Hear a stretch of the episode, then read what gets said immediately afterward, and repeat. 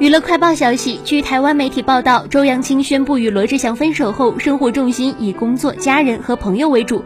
六号生日的闺蜜凯凯便在社交平台限时动态上传两人私讯截图。只见她虽然因疫情关系不方便去台湾，仍霸气地说：“你最近有什么喜欢的，告诉我，我去给你买单。”从截图中可以看到，周扬青在凌晨三点多传了一封讯息给凯凯，她称呼对方是自己最爱的女朋友以及最坚强的后盾。对于今年无法陪闺蜜过生日，试一试，他觉得很抱歉。今天是没有我陪伴的最后一个生日哦，以后的每一个生日我都会陪伴在你身边，让你度过每一年最开心、最幸福的日子。